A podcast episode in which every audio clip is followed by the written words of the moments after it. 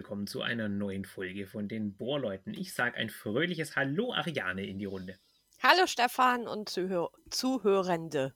Wir sind heute hier wie so ein Scheidungspapa, der den Geburtstag vom Kind verpasst hat, weil vor zwei Wochen ist die SPD 160 Jahre alt geworden. Und wir haben natürlich einen Podcast gemacht über die Schuldenobergrenze in den USA, anstatt, wie sich das gehört, der SPD zum Geburtstag zu gratulieren. Und deswegen stehen wir jetzt quasi da mit einem sündteuren Geschenk in den Händen und sagen, herzlichen Glückwunsch nachträglich, liebe SPD, äh, und wollen das Ganze zum Anlass nehmen, um heute ein wenig über die Sozialdemokratische Partei Deutschlands zu sprechen. Ein schier endlos relevantes Thema, wenn man nicht gerade über Grüne, AfD und FDP spricht über die Linken redet ja irgendwie gar keiner mehr. Ja, äh, und wir wollen heute einmal äh, die SPD quasi Revue passieren lassen, so den, die große Rundumschau machen, als auch schauen, was ist quasi unser persönliches Verhältnis äh, zu dieser Partei. Also wir erheben hier jetzt heute gar nicht den Anspruch, groß allgemeingültige oder äh, allumfassende Antworten auf die Frage nach der Sozialdemokratie zu geben, sondern schauen hier wirklich so ein bisschen persönlich auf die ganze Geschichte drauf. Und ich denke, am sinnvollsten ist es, wenn wir dann tatsächlich auch mit unserer persönlichen Beziehung zum Geburtstagskind anfangen. Ariane, wie würdest du denn dein Verhältnis zur Sozialdemokratie? Ja, also äh, ich würde mich tatsächlich zur als Stammwählerin bezeichnen. Ich glaube, ich habe fast immer oder die meiste Zeit SPD gewählt. Ich glaube nur bei Steinbrück nicht, weil ich den äh, partout nicht abkonnte. Und wie das bei allen SPD-Wählenden so ist, äh, habe ich ein gespaltenes Verhältnis zur Partei. Also es, es gibt ja, glaube ich, wirklich keine SPD-Fans. Selbst die größten Parteimitglieder haben, sind wahrscheinlich, haben die meiste Kritik. Es ist wirklich, ähm, ja, das, also es gibt auch sehr viele Kritikpunkte. Ich habe auch sehr viel gelitten irgendwie immer an der SPD, aber sie haben immer tatsächlich oder fast immer meine Stimme bekommen, weil ich die anderen Alternativen doch blöder fand und also jetzt auch gar nicht jetzt nur, weil alle sind doof, dann will ich halt irgendwen, sondern es gibt auch durchaus positive Aspekte an der SPD. Und ich muss sagen, ich bin da auch ein bisschen, ähm, wie das so ist, so ein bisschen ähm, ist das bei uns auch Familientradition irgendwie, weil meine Oma war immer Gewerkschafterin und SPD-Mitglied und hat auch äh, wirklich sich jetzt mit 90 schleppt die sich noch zur Wahl, damit sie der SPD ihre Stimme geben kann. Also irgendwie kommt das auch, da fing das Ganze so ein bisschen auch bei mir an. Und ja, das ist so mein persönliches Verhältnis. Und wie ist es bei dir? Sehr wechselhaft. Ich habe ich, ich, wähle seit der Bundestagswahl 2002, das vielleicht als Vergleich, da war ich gerade 18 Jahre alt, du vermutlich auch. 2005 das erste Mal. Ja, genau, weil du bist ja ein Jahr jünger als ich, ne? Genau, und äh, das war meine erste Bundestagswahl, da habe ich noch nicht die SPD gewählt, äh, aber äh, schon, schon das entsprechende Lager. Ich hatte damals die absolut brillante Idee, das war quasi der, ähm, der Höhepunkt meiner damaligen politischen Kenntnisse. Ich habe mir gedacht, ich möchte, dass Rot-Grün weiter regiert, aber es ist irgendwie sinnvoll, wenn der kleine Koalitionspartner gestärkt wird. Ich wusste ansonsten nichts über die Grünen. Ich habe die einfach nur gewählt, weil sie der kleinere in der Beziehung sind. Äh, und es hat mich auch nicht bei dieser Partei gehalten, weil 2005 äh, habe ich dann die SPD gewählt. Äh, und es natürlich sofort bereut. Äh, da, das fällt dann genau in die Zeit meiner, äh, meiner, meiner Linksradikalisierung sozusagen. Ja, für diejenigen, die wirklich schon ewig äh, auf dieser politischen Reise mit mir dabei sind. Ich habe 2006 zu blocken angefangen und da war ich schon hart äh, auf dem Anti-Große Koalition und äh, die SPD sind alle Verräterschweine äh, und, äh, und der ganze Kurs. Ich habe dann auch schon direkt bei den Landtagswahlen Baden-Württemberg 2006 habe ich dann auch tapfer bei der WASG damals ja noch mein mein Kreuz gemacht. Und äh, unter anderem dank meiner Hilfe haben sie es dann auch auf irgendwie so 2% geschafft oder so. Äh, und Äh, bin dann ganz, ganz lange nicht mehr bei der Partei gewesen. Ja, ich habe sie äh, ziemlich stark abgelehnt, weil ich sie eben immer so als diese Verräter empfand. Ich kam ja dann äh, aus dieser Richtung so Nachdenkseiten und so. Ja, so früher waren die mal toll, äh, aber heute äh, sind sie quasi alle vom Glauben abgefallen. Ja, so dieses nicht ich habe die SPD verlassen, sondern die SPD hat mich verlassen Einstellung, was ja heute witzigerweise ganz viele bei der CDU haben. Ja. Ähm, und äh, ich kam quasi zu der Partei zurück 2017. Äh, da habe ich dann äh, SPD gewählt, unter anderem, weil ich tatsächlich Martin Schulz ziemlich cool fand äh, und weil ich 2017 der Überzeugung war, dass das, was die im Wahlkampf gesagt haben, das hatte alles Hand und Fuß. Ich hatte das Gefühl, äh, diese, äh, dieses klare Bekenntnis effektiv zur, äh, zur großen Koalition war dieses Mal realistisch. und ich hatte 2017 auch das, das Gefühl sozusagen, dass sie, wenn sie in eine große Koalition gehen, dass sie dann einen entsprechend hohen Preis quasi raushandeln werden und dann viele von ihren Politikdingen umsetzen können. Und dann begann ja dieses Drama äh, mit, äh, es hätte theoretisch gesehen für Jamaika gereicht und dann hat Steinmeier die äh, SPD reingezwängt und dann haben sie den Martin Schulz noch abgesägt. Und das war der Moment, da war ich so angeekelt von all dem, was in der Partei passiert, dass ich mir geschworen habe, ihr legt mich nicht nochmal rein mit einem schönen Wahlprogramm. Ich wähle euch nicht mehr. Nee, ich habe einfach keine Lust. Und dabei fühle ich mich eigentlich schon äh, so vom, von meiner Grundeinstellung schon äh, häufig sozialdemokratisch. Weil äh, so als Grüner empfinde ich mich ja auch nicht gerade und äh, links bin ich gar nicht mehr. Und deswegen ist sie eigentlich so theoretisch gesehen so eine natürliche Heimat geblieben, aber äh, ich habe ich hab ein sehr kompliziert, ein sehr, sehr kompliziertes eigentlich, äh, macht, macht zu viel draus, aber auf jeden Fall kein besonders klares Verhältnis zu dieser Partei. Es ist, äh, es ist mehr so ein permanentes äh. Und äh, 2021 war die Geschichte dann auch, ich habe nie dran geglaubt, dass die gewinnen können, muss ich ja ganz klar sagen. Also ich habe Olaf Scholz von Anfang an abgeschrieben als eine weitere Version von Pierre Steinbrück und äh, äh, vom Steinmeier und wurde dann wie viele andere überrascht, äh, als er Kanzler wurde. Äh, ich auch, muss ich sagen. Aber nichts von der bisherigen Performance der SPD aktuell äh, würde mich dazu bringen, zu sagen, yes, 2025 kommt mein Kreuz wieder bei den Genossen hin.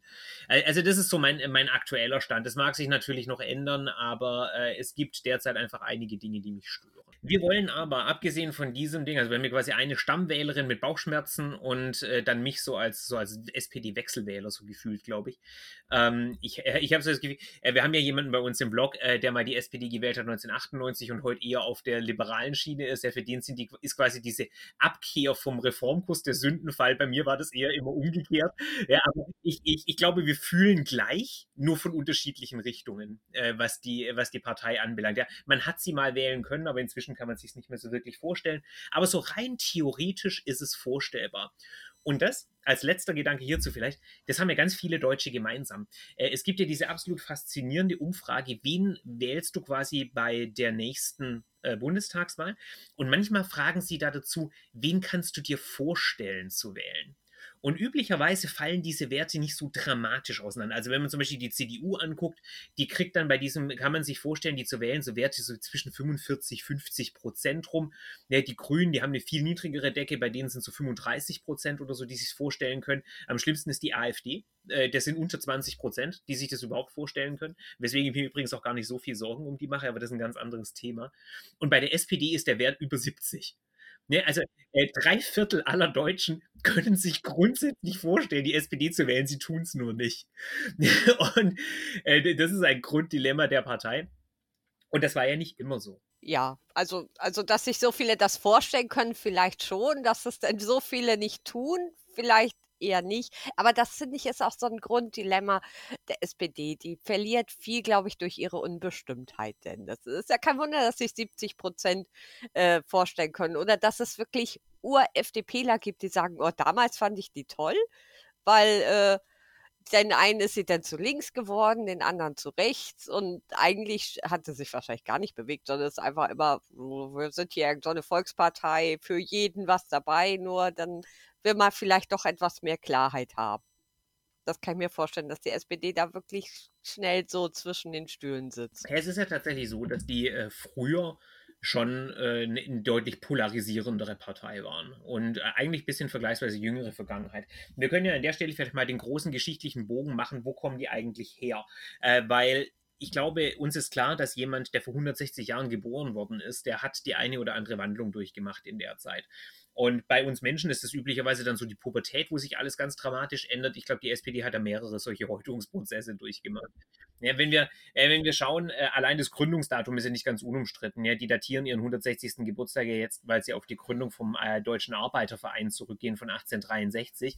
Aber je nachdem, äh, wie man das sehen möchte, kann man ja genauso gut 1869 äh, nehmen oder 1875 oder 1890 das wäre so das letztmögliche Datum, äh, weil sie sich da genannt haben, SPD. Die anderen beiden Daten kurz für äh, die Allgemeinheit. Ja, 1869 wird die Sozialdemokratische Arbeiterpartei gegründet. Dann äh, schließt die sich zusammen mit diesem Allgemeinen Deutschen Arbeiterverein 1875 zur Sozialistischen Arbeiterpartei und 1890 nennen sie sich dann Sozialdemokraten, also Sozialdemokratische Partei Deutschlands. Und seither heißt das Ding SPD. Also je nachdem, ab wann man das äh, schauen möchte. Und äh, warum ist das auch wichtig mit diesen Umbenennungen? Im äh, 19. Jahrhundert, als die gegründet werden, ist, äh, ist dieser ganze Laden, das sieht man ja auch schon an dem Namen, ja, Sozialistische Arbeiterpartei, das ist zum einen eine Klassenpartei, eine Milieupartei, ja, die wird von Arbeitern gewählt und von sonst niemandem. Ja, keine Bauern, keine, keine bürgerlichen, äh, Adlige schon gleich dreimal nicht, ein guter Preuße wählt die eh nicht, ja. Ähm, und so geht es, geht, geht das Ganze ja weiter. Also das ist äh, ein ganz, ganz eingeschränktes Klientel und das sozialistisch im Namen verweist auf eine gewisse Grundradikalität, ja. Äh, man glaubt den Schriften von Marx und Engels und man erwartet die Revolution. Und äh, in dem späteren Verlauf des 19. Jahrhunderts fängt dann diese große Revisionismusdebatte an. Und innerhalb dieser Debatte setzen sich de facto, aber nicht rhetorisch, äh, die äh, Pragmatiker durch ja, die quasi auf den Reformerkurs gehen und sagen, ja, nee, Revolution ist eigentlich gar nicht so geil. Äh, wir machen das Ganze innerhalb des bestehenden Systems und machen quasi inkrementelle Reformen. Und deswegen wird die Partei dann auch so eiskalt überrascht 1918 von der Revolution.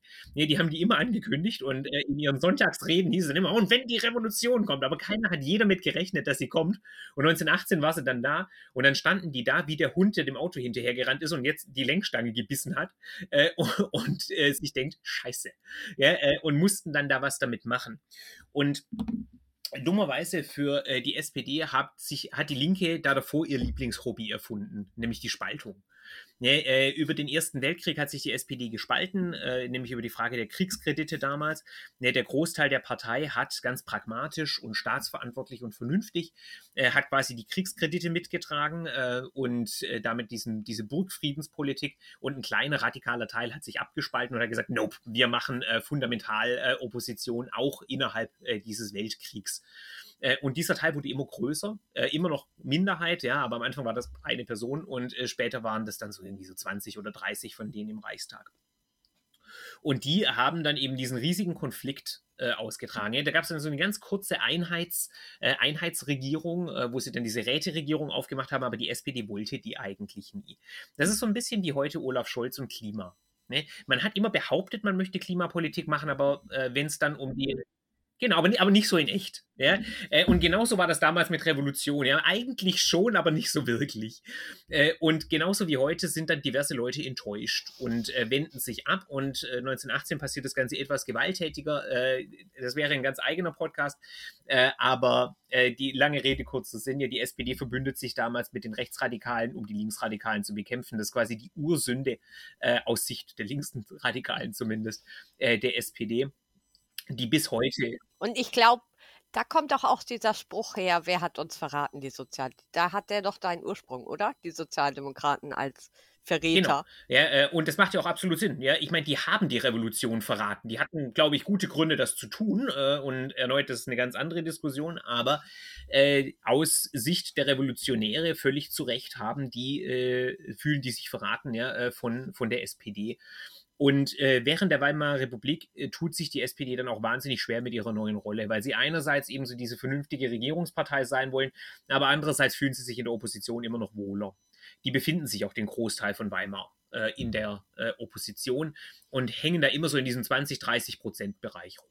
Ne? So kurz vor Volkspartei, aber noch nicht wirklich. Die gibt es ja in Weimar generell nicht. Äh, aber so die Grundlage dafür ist gelegt. Die sind stabil, aber sie haben nie genug Stimmen, um den Kurs Deutschlands äh, tatsächlich maßgeblich beeinflussen zu können. Die müssen immer äh, in Koalition mit den Bürgerlichen sein und das heißt einerseits mit den Katholiken, mit dem Zentrum äh, und andererseits mit den liberalen Parteien, mit der DDP und der DVP. Also aus heutiger Perspektive machen die Deutschland-Koalition. Ja, also schwarz-rot-gelb äh, wäre das im heutigen Parteienspektrum. Das hatten wir in der Bundesrepublik noch nie. Äh, aber das ist so quasi der Standardregierungsmodus der Weimarer Republik, den die SPD beteiligt ist, wohlgemerkt, weil sie die meiste Zeit erneut nicht ist. Und äh, der, äh, der Höhepunkt äh, der, oder Tiefpunkt, muss man eigentlich eher sagen, kommt dann äh, in diesen sogenannten Präsidialkabinetten äh, ab 1930, wo die letzte große Koalition zerbricht, äh, unter anderem wegen strategischer Blödheit der SPD und weil die anderen das darauf anlegen. Ähm, und die SPD entscheidet sich dann äh, eingeklemmt, wie es auf Englisch so schön heißt, between a rock and a hard place, äh, entscheidet sie sich zwischen dem Totalchaos und dem direkten Ausbruch der Diktatur äh, für eine Strategie der sogenannten Tolerierung und versucht quasi das Schlimmste zu verhindern. Das ist auch so eine ganz natürliche SPD-Position. Ja, wir mitigieren Schaden. Äh, und das ist das, was sie dann auch tun, zwei Jahre lang, äh, indem sie die Regierung Brüning äh, unterstützen im Parlament und rhetorisch sagen, wir finden es aber alles ganz scheiße. Und es funktioniert ungefähr so gut, wie, man, wie das klingt. Ja, also du kannst deinen Wählern halt nur sehr schlecht verkaufen. Wir stimmen zwar immer dafür, aber eigentlich sind wir dagegen. Aber wir stimmen dafür, damit nichts Schlimmeres passiert. Ja, das ist eine unglaublich blöde äh, Situation äh, und es hält auch nicht ewig. Und äh, Brüning mag das auch nicht, von der SPD abhängig zu sein und deswegen zerbricht der ganze Laden dann 32. Es kommt dann äh, zur Ernennung von Hitler als Reichskanzler und jetzt kommt die große Sternstunde der SPD, wo sie bis heute ihr moralisches Kapital daraus zehren und auch völlig zu Recht. Äh, als nämlich im Reichstag dann das Ermächtigungsgesetz abgestimmt wird, ist die SPD die einzige Partei, die Nein sagt. Und es wird immer noch nicht genug darauf betont, dass das Zentrum äh, die entscheidenden Stimmen beiste äh, beisteuert, damit äh, Hitler seine Zweidrittelmehrheit bekommt für äh, die Errichtung der Diktatur. Ja, und die SPD, warum ist das so wichtig? Ja, eigentlich, die, die Stimmen der SPD wurden nicht benötigt. Ja, die Nazis haben ja damals, also Hitler steht ja da vorne im Reichstag und sagt, wir wollen eure Stimmen auch gar nicht, ja, weil er ganz genau weiß, er braucht sie nicht. Ja, stimmt bitte mit Nein. Und warum war das trotzdem so ein äh, moralischer Höhepunkt? Ja, das ist nicht nur so eine reine äh, Tugendveranstaltung gewissermaßen, sondern wir müssen uns da wirklich vorstellen, hinter den SPD-Abgeordneten stehen SA-Schläger. Und keiner von denen rechnet eigentlich wirklich ernsthaft damit, äh, den Laden noch lebend zu verlassen oder doch zumindest bei voller Gesundheit. Also mindestens mal rechnen die damit, äh, komplett zusammengeschlagen zu werden und einige werden mit Sicherheit dabei draufgehen. Das passiert dann tatsächlich nicht, äh, aber das ist die Perspektive, in der die das machen.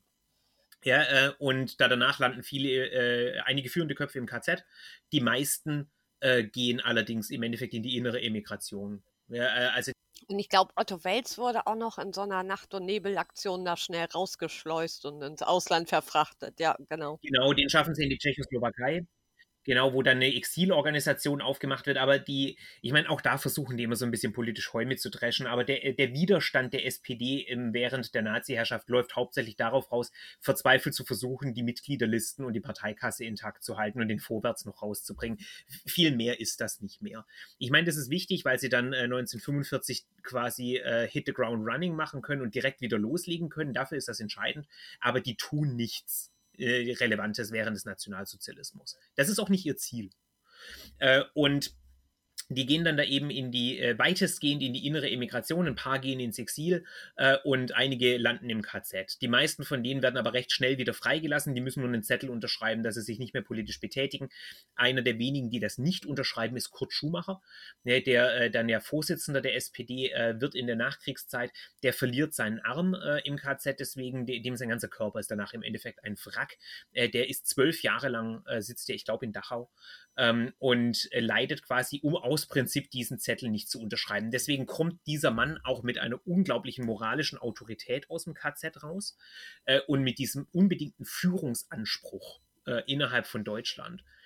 Und das ist so äh, in der Nachkriegszeit die Tragödie der frühen SPD, weil ähm, es zeichnet sich ziemlich schnell ab, dass genauso wie nach dem Ersten Weltkrieg auch die SPD keine über 50 Prozent Mehrheit kriegen wird. Ja, die sind schon wieder so irgendwie um 30, 35 Prozent, äh, aber sie schaffen es nicht, äh, eine Mehrheit zu bekommen.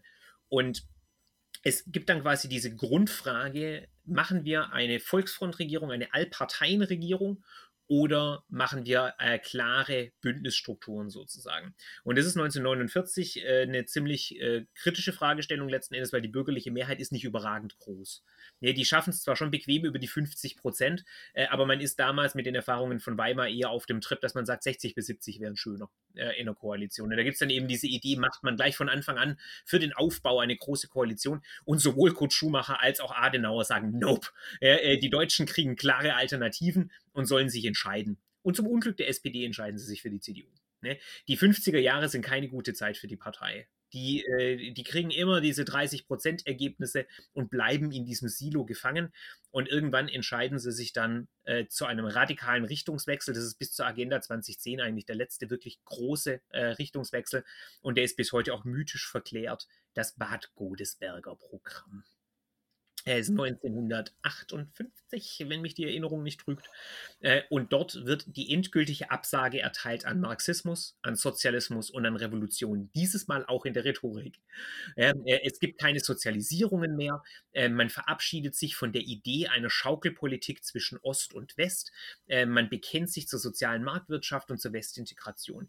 Und das ist deswegen unglaublich wichtig, weil in der SPD ein, ähm, ein Phantomschmerz bis heute herrscht denn die große außenpolitische Leitlinie der SPD ist es, dass Deutschland als Mittelmacht steht zwischen West und Ost, eine Brücke bildet quasi.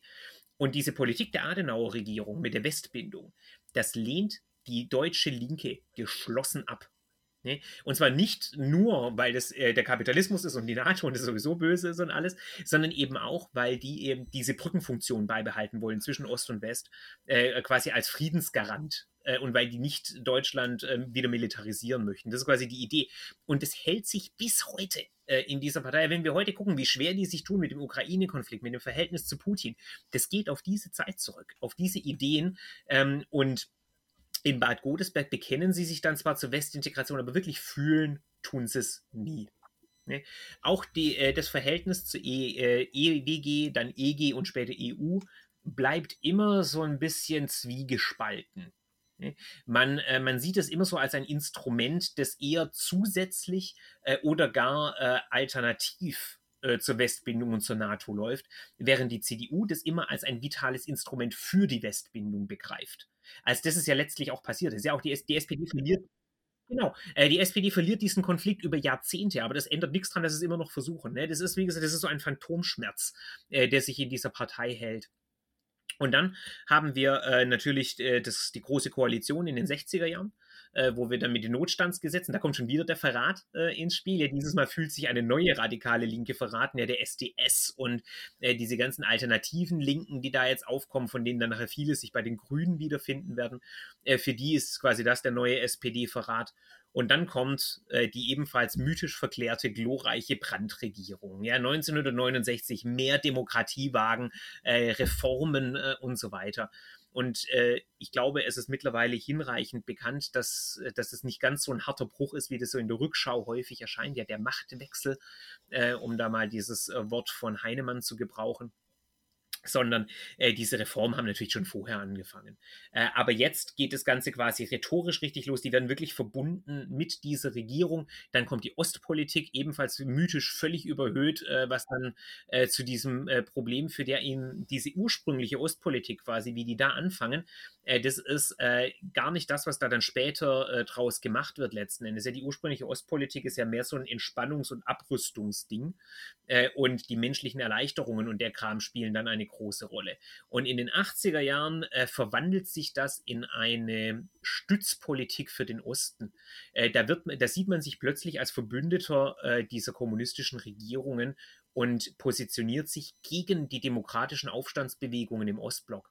Äh, was ein gigantischer Fehler ist, nicht nur aus geschichtlicher Sicht sozusagen und aus der äh, aus moralischer Perspektive gewissermaßen, sondern auch strategisch gesehen für die SPD, weil die dann keinerlei Anschluss finden nach der Wende 1989 äh, und im Osten völlig abkacken. Ne? Äh, und damit sind wir auch da dabei. Ja, das ist genau das, was passiert. Äh, 1989, als die Mauer fällt und als dann die Wiedervereinigung ansteht, entscheidet sich der damalige Kanzlerkandidat Oskar Lafontaine dafür, äh, gegen die Wiedervereinigung und gegen die Angleichung von D-Mark und Ostmark zu sein was, äh, wow, äh, also die politischen Instinkte eines toten Maulwurfs kommen da äh, hervorragend zur Geltung. Ja, diese Wahl geht krachend äh, verloren äh, für die SPD. Ähm, Oskar Lafontaine entkommt, glaube ich, auch wegen des Anschlags auf ihn so ein bisschen der politischen Verantwortung, weil der aus der äh, quasi rausgenommen wird aus der ganzen Geschichte. Und die SPD versucht dann in den 90er Jahren sich neu zu inszenieren als die Reformpartei, als die Aufbruchs- und Innovationspartei gegen äh, die Beharrungs- und äh, Kräfte der äh, Union. Da äh, knüpft man ganz, ganz deutlich an an Tony Blair, ähm, ab 1997 mit seinem Cool Britannia. Aber das große Be äh, Beispiel, an dem sich auch Tony Blair ausrichtet, ist Bill Clinton. Ja, seit 1992 wollen alle linken Parteien in Europa äh, so sein wie Bill Clinton und die Democrats. Das ist quasi das neue Ding. It's the economy stupid. Äh, dieser neue Aufbruch, dieses äh, Triangulation nennt sich diese Strategie. Ja, dieses, äh, wie es äh, Kanzler Schröder danach formuliert, nicht links, nicht rechts, sondern vorne. Äh, diese Ideen quasi, die kommen alle aus den USA und werden von den sozialdemokratischen Parteien Europas übernommen. Und die halten die nächsten 20 Jahre. Da kommt dann die Agenda-Politik raus ähm, und von denen verabschiedet man sich dann zwar irgendwann in den 2010er Jahren, aber ohne das durch irgendwas Kohärentes zu ersetzen. Ja, die SPD ist immer noch stark auf der Suche nach sich selbst. Ich überspringe hier letztlich die Agenda 2010, weil ich glaube, dazu müssen wir gar nichts sagen. Jeder weiß, was es ist und welche Auswirkungen es hatte. Das wäre jetzt mein Tour de France durch die SPD-Geschichte. Hast du noch Ergänzungen? Nee, ich habe tatsächlich jetzt äh, ein paar Mal gedacht, dass sich einiges auch wirklich so, wirklich seit 160 Jahren so ein bisschen durchzieht, dass man immer irgendwie mit dem Herz ganz woanders ist als bei der Rhetorik, dann gleicht man sich wieder an, hängt aber wieder hintereinander her und das ist schon, äh, und deswegen, ich glaube, das ist auch der Grund, warum die SPD ständig so als Verräterpartei, weil jeder fühlt sich ständig verraten, weil die Rhetorik ist eine Sache, die das, was dann passiert, was anderes. Und vielleicht ist das auch im Moment ein bisschen, um jetzt zu deinem Ende nochmal zu kommen, es ist ja so, dass tatsächlich seit den 90ern die SPD einfach so ein bisschen orientierungslos vor sich hin dümpelt. Und auch, ich habe auch vorher noch gedacht, das ist auch wirklich kein Wunder, dass man wirklich immer Martin Schulz fand ich auch noch ganz gut, obwohl ich äh, dir da übrigens widersprechen würde, weil ich fand, das war der unterirdischste Wahlkampf, den ich je erlebt habe. Ähm, was mit Schulz gar nicht zu tun hatte, aber irgendwie war das alles Murks. Aber das hat eben auch mit dieser Orientierungslosigkeit zu tun. Auch, dass sie so extrem blasse Kandidaten haben. Auch noch gegen Merkel, die ja jetzt auch nicht so, äh, so so, ich weiß gar nicht, wie das ist, so, so eine Rampensau ist oder so. Also das ist, glaube ich, schon, dass man sich da, ähm, dass man eigentlich seit 160 Jahren so ein bisschen Selbstfindungsprobleme hatte und jetzt äh, das Ganze gar nicht mehr mit Rhetorik versucht zu überdecken. Das finde ich zieht schon auffällig, dass sich das so durchzieht so ein bisschen. Ja, total. Also wie, wie gesagt, wenn, wenn, man sich diese Geschichte anguckt, dann sieht man immer wieder diese, äh, diese Geburtsschmerzen, äh, die die haben, wann immer sie ihre Grundüberzeugungen an äh, veränderte Umstände anpassen müssen. Da tun sich andere Parteien leichter damit. Stichwort CDU, die, haben's, äh, die haben das jetzt zum ersten Mal eigentlich in dem Ausmaß mit der Flüchtlingskrise gehabt. Äh, und die waren ansonsten eigentlich immer wesentlich anpassungsfähiger äh, an, an so plötzliche Umschwünge und ein teilweise Aufgeben von früheren Überlegungen. Aber man hat es wirklich immer wieder, ja. Die, die Partei entscheidet sich für einen neuen Kurs und man ist dann äh, absolut in diesem Verrätermodus. Ich habe da vor Urzeiten mal einen Artikel geschrieben mit dem Titel Verrat oder Triumph. Ja, das sind quasi die beiden Pole. Zwischen denen bewegt sich die Linke immer hin und her. Dazwischen gibt es einfach nichts. Ja, du, du, bist quasi entweder äh, so total auf dieser, äh, auf dieser euphorischen äh, Straße, äh, ja, vorwärts immer, rückwärts nimmer und äh, jetzt äh, quasi kommt der große Durchbruch und soziale Gerechtigkeit direkt um die Ecke zum Greifen. Na? Und wenn es dann nicht klappt, dann liegt es an einem Verrat. Ne? Dann, dann wurde da quasi die, die großartigen Anlagen zerstört und so weiter. Und dieses, äh, dieses Hin- und Herschwingen quasi zwischen Euphorie und Hysterie irgendwie, das ist schon so kennzeichnend äh, für, ähm, für quasi die, die Basis. Und bei der SPD kommt dann dieses weirde Ding dazu, dass die so eine unglaublich arbeitsame, strebsame äh, Funktionärsschicht haben, die quasi, they couldn't give a fuck. Die, äh, die arbeiten vor sich hin, die machen gute, die machen solide Arbeit. Das ist, das ist auch deren Ziel sozusagen. Das sind die ganzen Steinmeier, Steinbrück, äh, Scholz äh, und so weiter. Heil. Hubertus Heil, finde ich, ist sehr typische. Ja, genau, Hubertus Heil, Lars Klingbeil und so weiter und so fort. Das sind alles Leute, die wollen einfach nur einen guten Job machen. Ne? Die, die wollen genuin äh, in diese Regierungsverantwortung, damit sie da was gestalten können. Und wenn die sagen, etwas gestalten, dann meinen die äh, bei Gesetzesentwurf 387, Paragraph 3, die Sprache ein bisschen anpassen. Nee, das ist deren Vorstellung und das ist eine sehr realistische Vorstellung von dem, was man in der Regierung leisten kann. Aber das deckt sich halt überhaupt nicht mit, ähm, mit dem, warum Leute Parteien wählen, üblicherweise, zumindest warum linke Leute Parteien wählen. Ne? Äh, bei der CDU ist das ja völlig in Ordnung, aber äh, bei der SPD, da fehlt einfach so ein bisschen das Herzblut. Ne? Die brauchen gewissermaßen äh, dieses, äh, die, diese gewisse Botschaft. Und letzten Endes haben sie das in ihrer Geschichte zweimal geschafft, in der bundesdeutschen Geschichte. Nämlich einmal in den 60er und 70er Jahren, wo sie dann eben mit dieser Reform-Ostpolitik-Kombo kamen, mit diesem Aufbruch, äh, und wo sie es geschafft haben, sich als Regierungspartei in die Oppositionsrolle zu bewegen. Das ist wirklich eine äh, wahlkämpferische Kunst, die äh, beeindruckend ist bis heute. Ja, dass du schaffst, einen Wahlkampf zu schmeißen, du, du bist der Kanzler, du bist die Regierungspartei und du schmeißt aber den Wahlkampf, als wärst du in der Opposition und kämpfst gegen die, die da oben. Das ist schon faszinierend, vor allem, dass das klappt.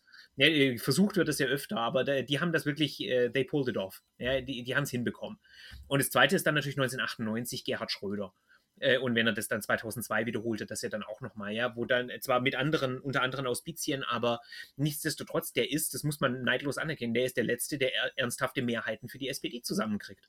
Ne, und der schafft es ja auch 2005 beinahe nochmal. Ne? Das ist ja wirklich super knapp. Ich wollte gerade sagen, es waren gute Wahlkämpfe. Egal, ob er jetzt gewonnen oder verloren hat, aber wahlkämpferisch war es gut. Ja, äh, also mit der, mit der schlechten Kartenhand, die die 2005 hatten, ich meine, das war hauptsächlich die CDU, die quasi einfach mal alles weggeworfen hat, gewissermaßen. Ja, aber äh, nichtsdestotrotz, das muss man erstmal schaffen. Und das waren die beiden großen Botschaften letzten Endes, wo man, äh, wo man war. Ja? Dieses, äh, dieses Aufbruch- und Reformding 98 bis 2005 äh, und dann natürlich diese Bewahrung und Absicherung und diese Friedensbotschaft, die da mitkam. Das ist ja immer dieses ganz starke Ding, womit die SPD wuchern kann, dieses Friedenspartei, was ihnen gerade auch so ein bisschen auf die Füße fällt weil dieser Modus in der Ukraine nicht funktioniert. Das war sehr schön im Irakkrieg, weil da war einfach da konnte man alles bedienen. Anti-Amerikanismus, jedes Ressentiment auspacken und man, man, war auch noch bei den Guten dabei. Auf der, man stand auf der richtigen Seite der Geschichte. Toll.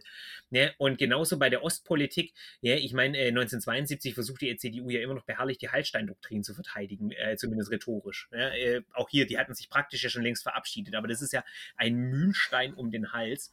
Äh, und da fühlte man sich richtig. Aber aktuell funktioniert dieser ganze Friedensblödsinn überhaupt nicht. Wenn wir zum Beispiel bedenken, diese jahrelange Drohnen Debatte, die ja wirklich an Absurdität nicht zu überbieten ist, wo Jahr um Jahr äh, die SPD-Leute verkünden, wir brauchen noch eine Debatte, ob wir Drohnen bewaffnen. Genau. Und über die Atombomben irgendwo in Bad Cannstein oder so. Ja, genau, und die atomare Teilhabe der Bundesrepublik, als ob das irgendwie relevant wäre. Ja, diese, äh, wo dann so die, weil man kann keine substanzielle andere Friedenspolitik in Anführungszeichen betreiben, also macht man das. Das ist echt faszinierend. Und solche Impulse, die kommen da immer wieder und die sind halt auch wahnsinnig selbstzerstörerisch, weil diese Funktionärsschicht, die weiß das ja alles. Und die versuchen ja dann immer, äh, ihre eigene Partei quasi in den Griff zu halten und ihre eigenen Wählenschaft und das alles so rund zu tonen äh, und zu dämpfen und äh, zu relativieren. Und gleichzeitig müssen sie aber die Leute irgendwie begeistern. Und diesen Spagat hinzubekommen, das ist einfach wahnsinnig schwer. Und ich meine, 2021 haben sie es erst gar nicht versucht. Deswegen hat es auch funktioniert. Ja, das war, das war ja schon faszinierend. Ich meine, sie haben es auch nicht versucht 2009 und 2013, aber da hatten sie auch keine Alternativen. Das waren ganz, ganz merkwürdige Wahlkämpfe, wirklich. Das war so ein, wählt uns, wir wissen zwar nicht warum, aber äh, macht mal. Das, das war ja wirklich, wo, sie, wo Pierre Steinbrück und äh, der, wie heißt er mit Vornamen, Steinmeier? Ich will gerade ständig Johann sagen, ich weiß nicht warum.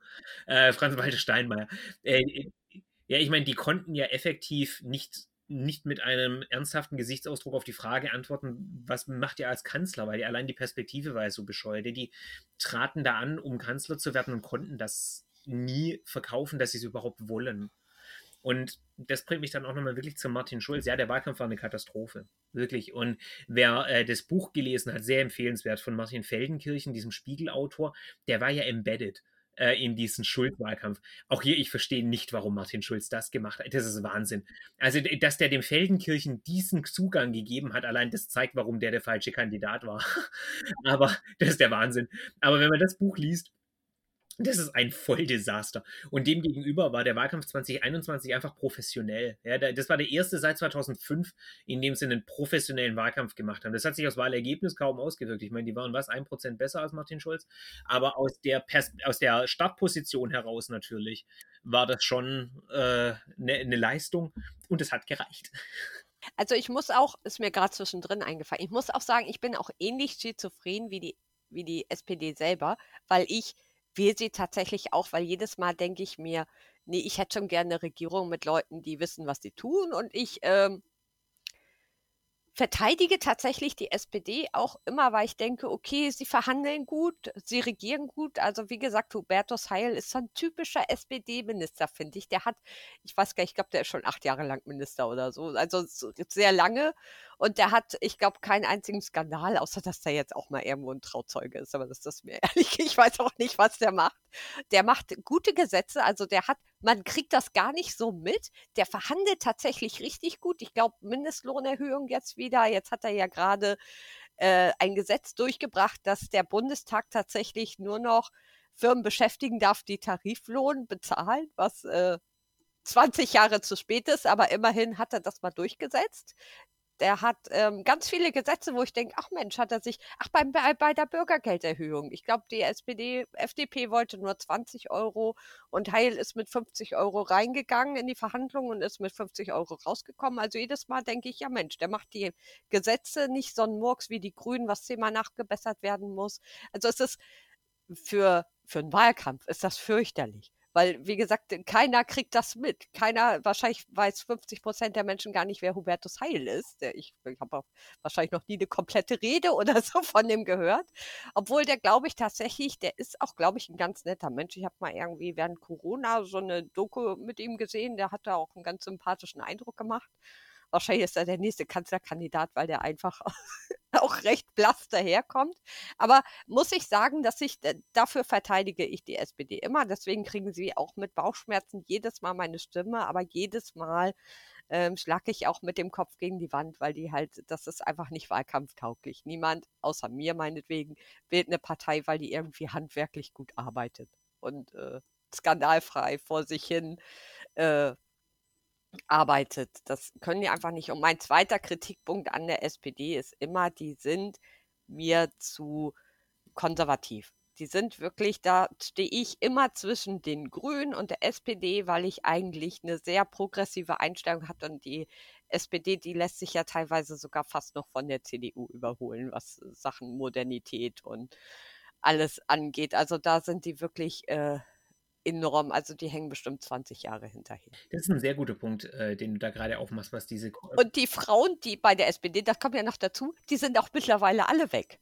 Also Nahles fand ich gut, die ist, hat sich verabschiedet, ist jetzt bei der Post. Hannelore Kraft fand ich sehr gut. Ich glaube, der hat eine Wahl verloren und während äh, Steinmeier mittlerweile Bundespräsident ist und Steinbrück wahrscheinlich oberster Bankenpräsident, was weiß ich, ist Hannelore Kraft, ich weiß nicht, auch bei der Post gelandet. Und also das ist eben was, äh, das ärgert mich. Da wünsche ich mir sehr viel mehr Modernität. Ja, absolut. Also ich denke, du machst ja einen wichtigen Punkt auf mit diesem Konservatismus äh, der SPD. Das ist auch sowas, was mich immer äh, so ein bisschen abstößt. Ich meine, ja, sie haben die Ehe für alle letzten Endes durchgebracht, äh, dank des Wahlkampfgenies äh, von Martin Schulz, äh, nicht als Wahlkampfthema äh, nutzen können. Aber immerhin, sie haben es sie haben's gemacht. Ne, das ist äh, etwas, das, auf, das sie sich auf ihre Fahnen schreiben können letztlich. Aber bei vielen Dingen hängen sie, fühlen sie sich einfach wahnsinnig altbacken an. Die, die staubt für mich immer so ein bisschen, äh, die, äh, die SPD. Und ich weiß auch, ehrlich, ich fühle auch nicht, dass ich das Klientel bin, dass ich die Zielgruppe bin. Ich habe immer das Gefühl, die wollen immer die Malocher ansprechen. Also diese die klassischen Facharbeiter, die sie jetzt seit Jahrzehnten als ihre, äh, als ihre Stammwählenschaft begreifen und dies halt immer weniger sind. Und da gehöre ich einfach nicht dazu. Das ist ein Milieu, das ist mir komplett fremd.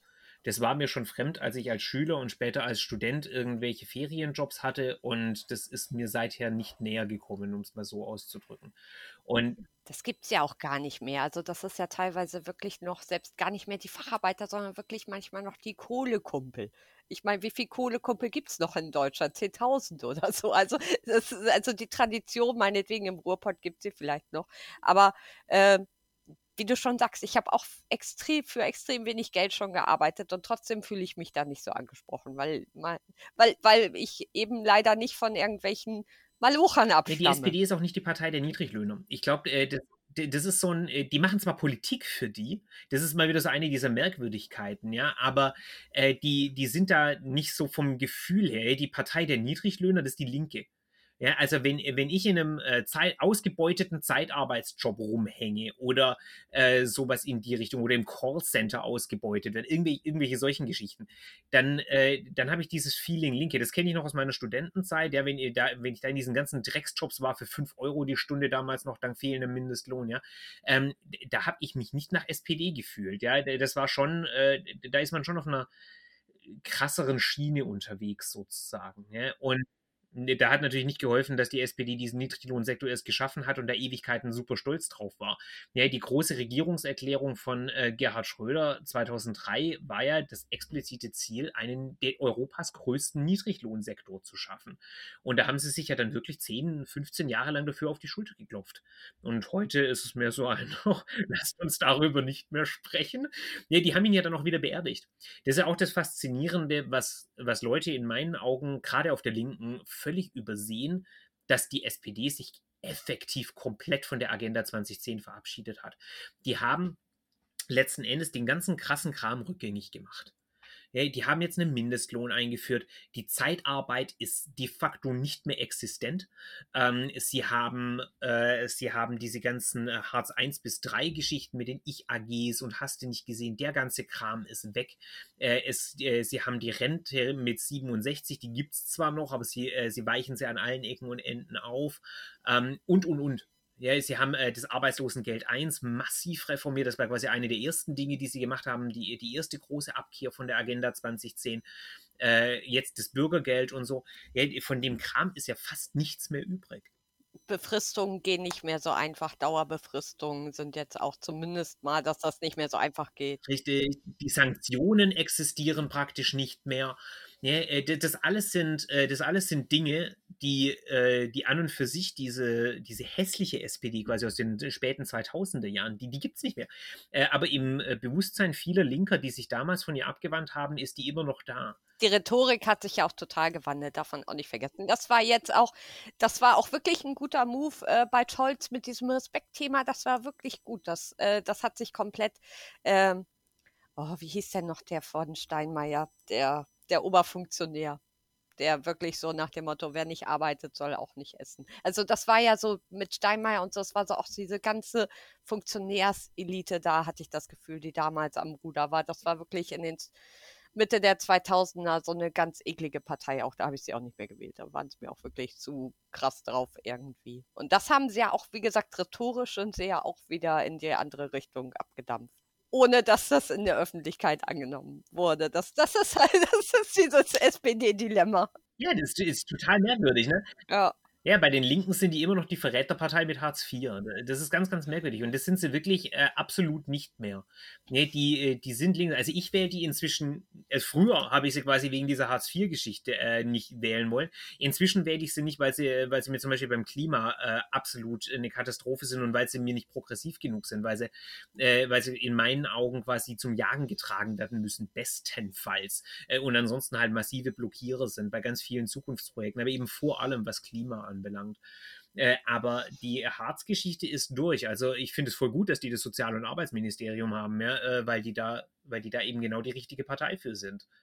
Da würde ich jetzt nicht zwingend jemand von den Grünen haben wollen. Ich glaube nicht, dass die da auch nur annähernd diese Kompetenz aufweisen äh, und auch dieses Herzblut äh, für diese Themen haben. Ich wollte gerade sagen, das ist auch ein Grund, warum ich mich dann meistens für die SPD entscheide, weil den Grünen fehlt mir da einfach so ein bisschen der soziale Gedanke. Die bekennen sich rhetorisch immer dazu. Ja, wie die SPD zum Klimawandel. Ja, genau. Äh, und ich finde es witzig, weil teilweise die Rhetorik der Grünen, äh, was so quasi diese, diese klassischen wirtschafts- und äh, gesellschaftspolitischen Themen, ja, die, die sind teilweise linker als die SPD, wenn es um solche Sozialstaats- und Niedriglohngeschichten geht.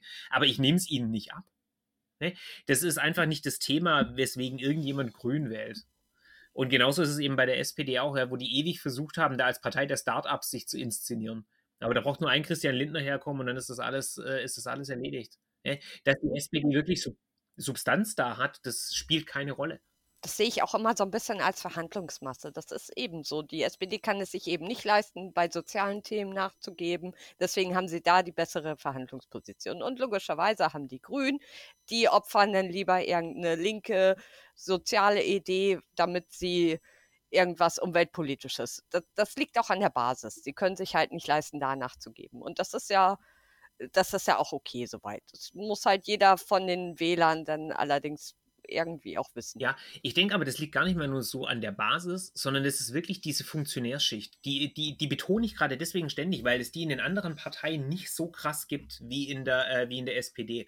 Du hast bei denen einfach so viele Leute, die genuin daran arbeiten wollen. Ja, keine Part keiner Partei ist ihr Programm so wichtig äh, wie der Sozialdemokratie, der, wo da wirklich gefeilscht wird um die Niederungen von irgendwelcher Politik. Ja, die CDU schreibt sich ins Programm, wir wollen Steuern senken, keine neuen Schulden, Schulden abbezahlen und riesige Investitionen. Wenn du fragst, wie geht es? Oh, das ähm, machen wir schon irgendwie, ja. Und bei der SPD. Finanziert sich von selber. Ja, genau, finanziert sich irgendwie. Und bei der SPD, da guckst du rein und da findest du eine Million Unterpunkte mit äh, irgendwelchen total spezifischen Policy Proposals, die keine Sau interessieren, äh, aber für die sich die Leute auf dem Parteitag verkämpfen. Ja? Und das liegt ganz, ganz stark an dieser Schicht von Leuten, die ein wirklich ehrlich empfundenes Interesse haben, die wollen an die Regierung. Ja? Das ist der Müntefering, als er gesagt hat, Opposition ist Mist das, das, dieses Mindset. Nee, die wollen gestalten, die wollen arbeiten, äh, die, die wollen diesen Schreibtisch im Ministerium, äh, wo sie dann entscheiden können über die genaue Ausformulierung von Ausführungsbestimmungsdurchschlagskopie 378. Das, äh, das ist quasi äh, diese, dieses Mindset von diesen Leuten und ich glaube, das spielt eine ganz, ganz große Rolle, äh, warum das denen auch so wichtig ist und warum das in den Verhandlungen so läuft, weil die, den, weil die das Feuer unterm Arsch kriegen von ihren eigenen Leuten und eben nicht der Basis sondern von dieser mittleren Führungsschicht, der, der das wirklich, wirklich wichtig ist. Ja, während, äh, wenn du dann jemanden so hast, äh, wie, die, wie die Grünen, wenn die, wie die sich dann den Knoten binden müssen in ihrem Verhältnis zu Fridays for Future oder so, das ist schon eher der Basisdruck. Ähm, bei denen habe ich nicht das Gefühl, dass es da so eine breite Funktionärschicht gibt. Das ist ja auch ihr Problem gerade. Ja, diese ganze Affäre äh, mit dem Habeck, seinem Staatssekretär, das kommt ja hauptsächlich daher, dass die so eine dünne Bank haben. Äh, mit so wenig Leuten. Ja, wo du, wenn du einen nimmst, kriegst du den ganzen Familienanhang mit. Und nicht, dass es bei der FDP anders wäre übrigens, aber da interessiert es niemanden. Äh, äh, aber oder bei der CSU, aber das, das ist halt schon eingepreist. Richtig. Äh, aber die SPD, die hat ja wirklich einen unglaublich breiten äh, Kader. Die haben ja wirklich, äh, wirklich Leute, äh, die sie da hernehmen können. Und du hast es vorher mal nebenbei erwähnt, aber auch das sei nochmal wirklich betont, praktisch skandalfrei. Ne? Der, der Schröder ist ja da wirklich die absolute Ausnahme als dieses korrupte Schwein an der Spitze. Ja, üblicherweise machen die ihren Job ja wirklich auf eine, äh, auf eine so saubere Art und Weise, da kann niemand anderes dagegen anstinken.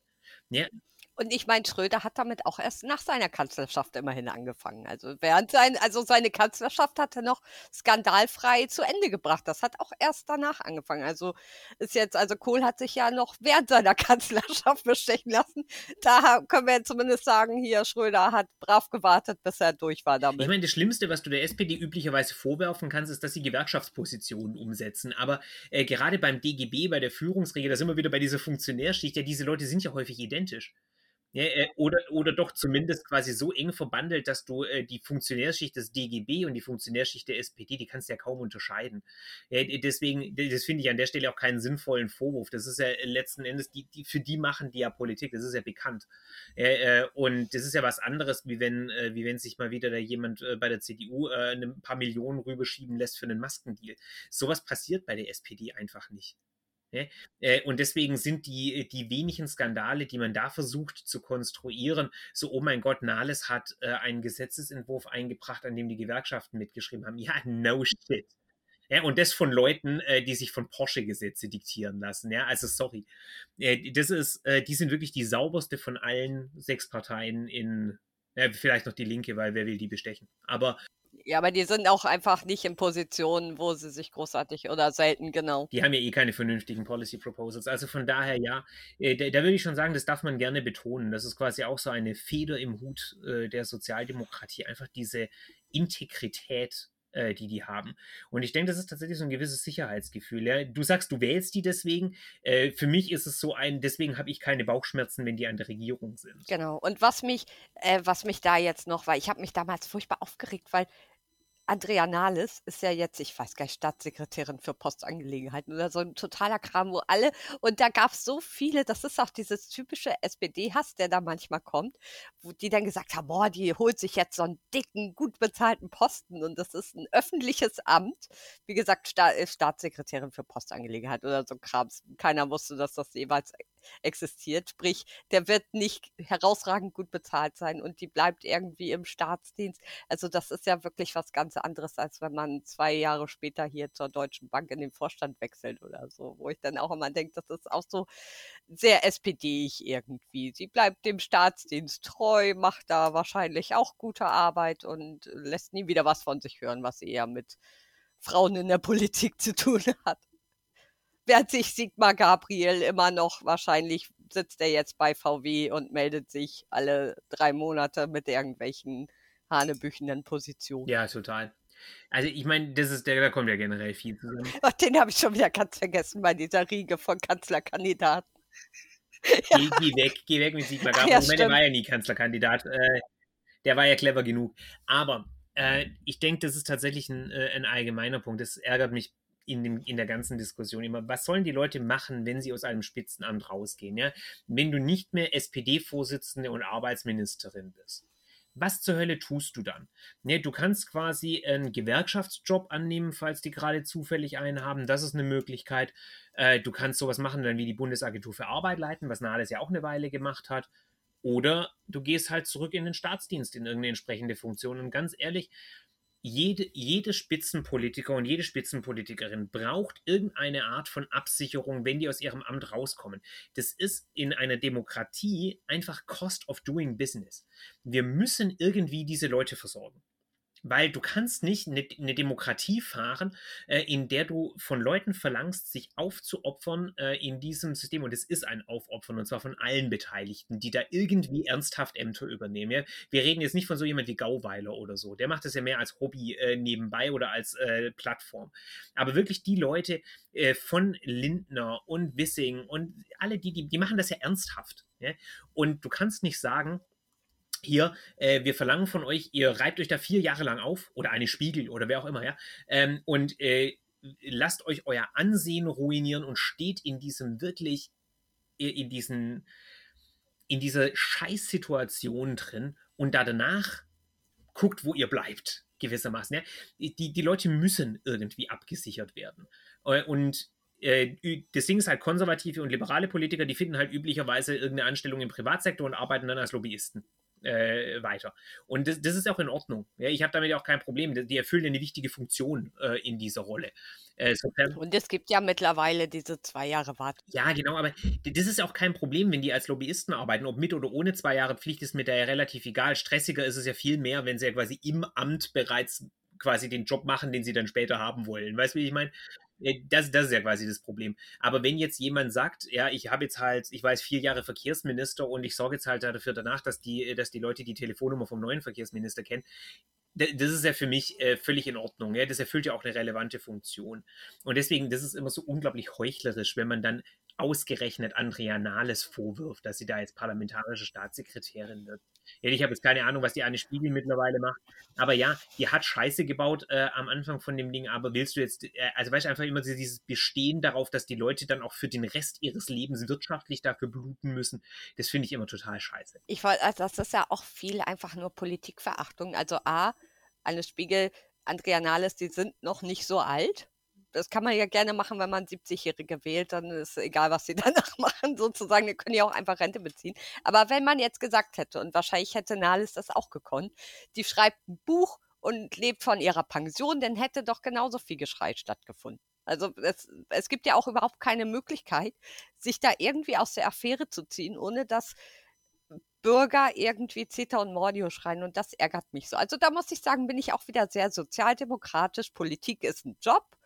Es wäre mir lieb, wenn der gut erledigt wird, skandalfrei und dann soll man die Leute aber auch nicht dafür, dass sie ihren Job machen, irgendwie runtermachen. Also das ärgert mich auch immer so. Wie gesagt, ich bin da, ich bin da selber auch sehr sozialdemokratisch gesinnt. Nur vielleicht mit etwas mehr Sinn für Öffentlichkeitsarbeit. Ich bin ja auch keine Funktionärin.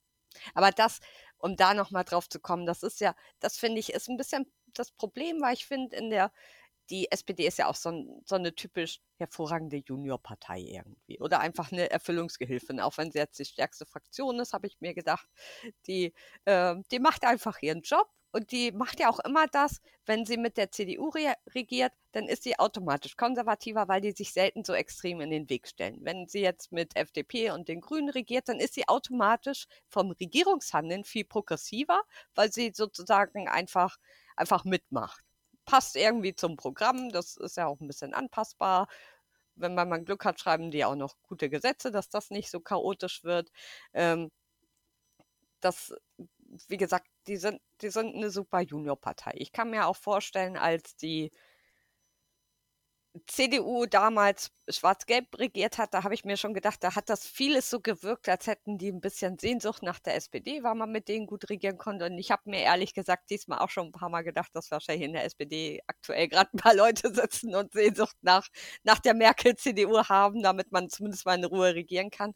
Aber das ist, ähm, das ist eben die politische Arbeit und die ist auch wichtig, aber es gehört halt noch mehr dazu. Und das Problem bei der SPD ist ja auch, wie gesagt, ähm, diese Funktionäre schreiben ja auch die Programme, die schreiben auch die Wahlzettel, die schreiben, ähm, und da fehlt eben, finde ich, oft dieser politische Instinkt, den die, den die CDU, die Konservativen generell haben, da ähm, wirklich mehr, ähm, mehr Sinn für Öffentlichkeit zu haben. Die SPD meint ja wirklich, die, dass, dass viele Wählende auch so sind, dass sie sich gerne im Parteitag anhören und genauso viel Anteil daran nehmen, wo, wie die Kommata verteilt sind.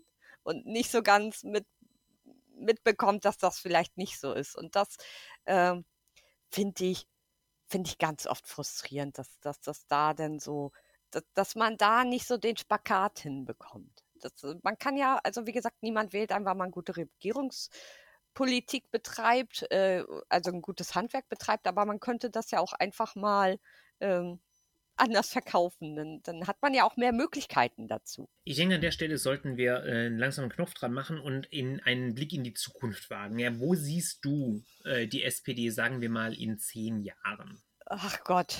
Also ich weiß, du hattest, glaube ich, auch schon mal im Blog ein bisschen darüber spekuliert, ob das mit der Ampel jetzt so ein Dauerthema sein kann für acht bis zwölf Jahre. Und ich muss sagen, da bin ich mir unsicher. Und ich glaube, ehrlich gesagt, das ist ein bisschen wie jetzt dieser Wahlsieg überraschend kam, weil ich glaube, dass es weniger von der SPD abhängt als von allen anderen. Das ist ja, das, die SPD ist ja auch, die hat ja ihr Wahlergebnis gar nicht so sehr verändert. Diese anderen haben nur so stark abgebaut. Und ich glaube, ähm, so ähnlich wird das auch laufen. Das, aber obwohl es schon ein Vorteil ist, wenn die SPD einfach mal von der Schwäche von anderen profitiert.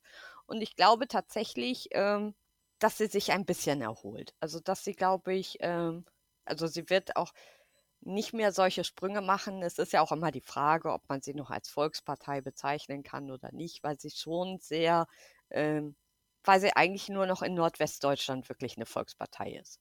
Und da kommt sie auch immer noch locker über 30 Prozent, aber gerade wenn man mal anguckt, auf was für Zahlen die im Osten kommen. Ich glaube, die schaffen da nicht mal mehr 10 Prozent. Das überhaupt, also das, das ist Wahnsinn, dass eine Partei, die in einigen Bundesländern, und zwar nicht in ein, zwei, sondern sehr vielen tatsächlich an der 10 Prozent Marke kratzt, dass sie überhaupt äh, den Bundeskanzler stellt, ist schon sehr verwunderlich.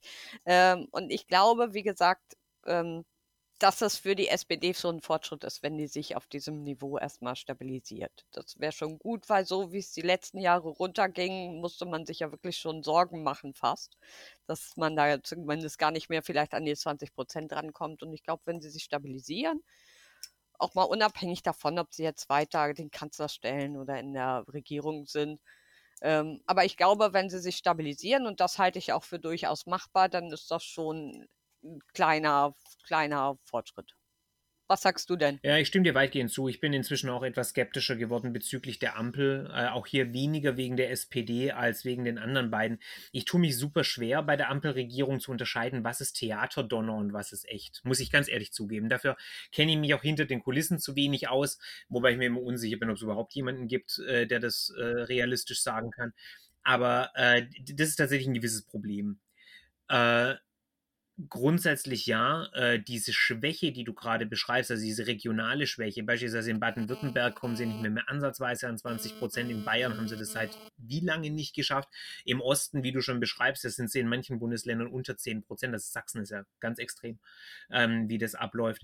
Von daher nie. Volkspartei sind die definitiv nicht mehr. Aber die Frage ist, gibt es überhaupt noch eine Volkspartei? Ich glaube, das ist ein Konzept, das hat sich mittlerweile einfach. Äh, die SPD, das fand ich bei der Berlin-Wahl jetzt zum Beispiel ganz spannend, äh, die werden zwar durch alle Volksschichten gewählt und insofern sind sie tatsächlich die einzig existierende Volkspartei, nur halt auf sehr niedrigem Niveau. Das heißt, wenn deine Hauptkategorie für Volkspartei ist, dass sie in allen Schichten Wählende findet, dann ja, dann sind sie eine. Aber wenn sie dann halt auch noch einen signifikanten Anteil der wählenden Stimmen brauchen, dann nicht mehr. Also von daher irgendwo in diesem grauen Niemandsland hängen sie rum. Aber das ist auch der Grund, warum die Grünen keine Volkspartei sind. Selbst wenn sie jetzt 20 oder 25 Prozent machen würden, wie das ja manche Umfrage Hochstar 2020 mal kurz hatten, die sind trotzdem keine, einfach weil sie nur von zu eingeschränkten Klientel gewählt werden. Aber äh, ich sehe auch äh, eine grundsätzliche Stabilisierung der Partei irgendwo in diesem Fenster. 15 bis 25 scheint mir so der, der realistische Rahmen zu sein, in dem sich das Ganze bewegt. Und alles weitere, ansonsten sehe ich da keine großen Änderungen, ehrlich gesagt.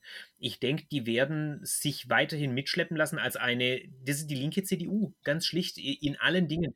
Die lassen sich weiter mitschleppen, äh, was, die, was die notwendigen Änderungen in der Gesellschaft angeht. Die werden weiterhin stabile Politik machen und quasi rumdoktoren an, äh, an Änderungen, wo die notwendig sind. Und große Sprünge wird es mit dieser Partei nicht geben. Äh, und äh, zwar auf keiner Ebene. Ja, nicht in der EU, äh, wo, wie gesagt, 2017 ich sie sehr ähm, visionär fand. Und das ist ja dann mit Martin Schulz quasi komplett aus der Partei verschwunden, bedauerlicherweise. Ich erwarte mir in der Außenpolitik nichts Relevantes weil, äh, weil da, ist, da sind sie einfach katastrophal aufgestellt, das kann man gar nicht anders sagen. Und ich denke, ihr großes sozialpolitisches Projekt, nämlich dieses weitgehende Abschaffen und Verbessern von der Agenda 2010, das ist jetzt abgeschlossen denke ich. Das, das ist soweit durch. Ich sehe da keine großen Baustellen mehr. Und ansonsten müssten die erstmal ein neues Projekt finden und bis, bis sie das haben, werden sie so vor sich hin doktoren und sind halt einfach eine stabile Wahl, äh, für Leute, die stabiles Regieren wollen, denen die Grünen zu krass sind, äh, denen die CDU zu März ist und die für die FDP vielleicht auch einfach äh, vom Milieu und vom Charaktertypus her nicht geeignet sind. Also ich glaube, die sind tatsächlich eher so ein Ausschlusskriterium. Ich komme per Ausschlusskriterium zur SPD und ich denke, das trifft auf genügend Leute zu, um die Partei zu erhalten. Aber eben, es ist eben nicht das, was sie zurückschießt in den Bereich, wo sie mal unter Schröder waren oder davor.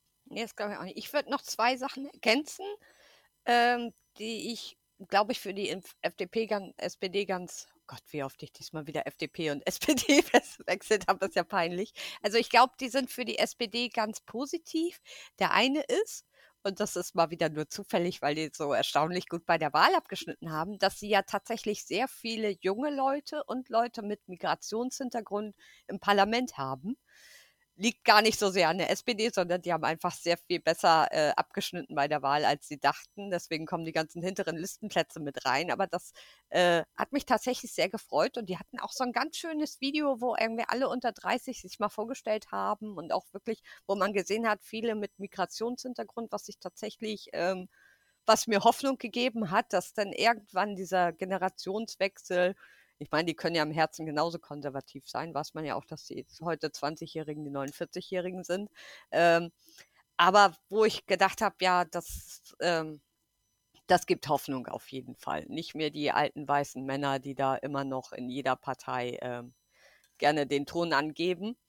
Und das Zweite ist, äh, da kann die SPD, das ist ja auch so, die SPD äh, so viel aus eigener Kraft passiert da gar nicht so viel. Aber ich glaube, die können auch tatsächlich äh, wenn man so an den nächsten Bundestagswahlkampf denkt, können die tatsächlich viel profitieren, weil Merz und die Union generell sehr krawallig im Moment auftreten. Und wenn die das so weiterziehen, dann sind die halt automatisch, was Scholz jetzt auch schon gut gemacht hat mit als Scholz als Merkel 2.0, sind die halt automatisch auch so die die Rationalen, das sind die, die, die, die kriegen dann automatisch auch alle Stimmen von den Leuten, die, ähm, die gar nicht dieses krawallige Auftreten wollen. Die auch, ich meine, neben Merz sieht ja auch wirklich auch ein Olaf Scholz äh, mit mit dem Charisma von, von einem Schluck Wasser aus wie der Sympathieträger schlechthin. Das, das, äh, das war ja bei Laschet auch schon so ähnlich, dass einfach der Kandidat der Union so, so abstinkt, dass da Olaf Scholz tatsächlich wie ein Publikumsliebling wirkt.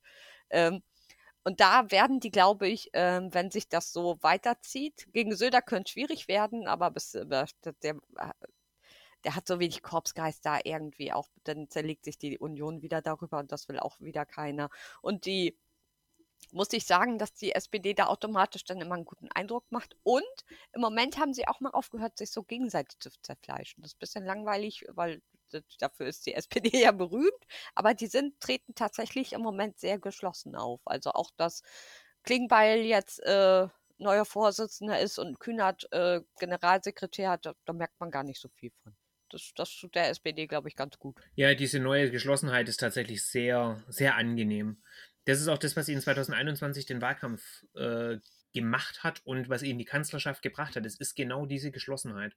Das ist quasi die Secret Sauce, äh, die ihnen jetzt auch lange gefehlt hat, neben diversen anderen Faktoren. Aber das, was sie selber in der Hand hatten, sozusagen, da ist das der entscheidende Faktor. Und ich finde das auch sehr positiv. Während die Union sich ja im Gegensatz dazu jetzt ständig selber zerlegt. Das, das kommt ja auch noch dazu. Die sind plötzlich die, die sind sozusagen die neue SPD. Die streiten über den Kurs, sind orientierungslos, streiten sich hervorragend können die sich damit mal Ich sage das seit längerem. Die CDU ist aktuell die SPD der 2000er Jahre. Die, die vollziehen diese Entwicklung nach. Im Eilverfahren zwar, aber äh, sie tun es. Nee, das ziehen die wirklich äh, hinter sich her und äh, das, das tut der Union nicht gut. Ich habe da jetzt nicht übermäßig viel Mitleid, muss ich ja ganz ehrlich äh, an, äh, sagen, wegen mangelnder Sympathien für die Partei. Äh, aber es ist auffällig tatsächlich. Aber ich glaube, das ist das Thema für einen, äh, für einen anderen Podcast. Aber ich muss auch sagen, so als SPD-Stammwählerin ist das ganz komisch, weil sonst, wie gesagt, die Grünen sind quasi die neue SPD, was die Öffentlichkeitsarbeit angeht. Die CDU zerstreitet sich. Es ist ein sehr merkwürdiges Gefühl als SPD-Stammwählerin darin, so nicht ständig irgendwie mit dem Kopf auf den Schreibtisch hauen zu wollen. Das reicht dann schon. Ja, von daher können wir mal froh sein, dass wir zurzeit nicht den Kopf auf den Schreibtisch hauen. Das, liebe Ariane, war unser Blick auf die SPD zum 160. Geburtstag. Noch einmal liebe Grüße. Ja, wir haben euch lieb und die Demokratie braucht die SPD. Da bin ich ziemlich zuversichtlich. Auch wenn ich sie nicht wähle, ich bin sehr froh, dass es sie gibt. Ich bin sehr froh, dass sie in der Regierung sind. Äh, und ich denke, die machen äh, einen grundsätzlich soliden, guten Job aus demokratischer Sicht. Ich fühle mich sicher, wenn diese Partei äh, gewissermaßen an, an der Macht ist. Und ich glaube, das kann man nicht über jede Partei sagen. Und da, das ist doch was, da kann man auf jeden Fall mal positiv drauf blicken. Ja, auf jeden Fall. Da stimme ich gerne zu. Dann vielen Dank fürs Zuhören allerseits und wir sehen uns beim nächsten Mal. Bye, bye. Dankeschön. Tschüss.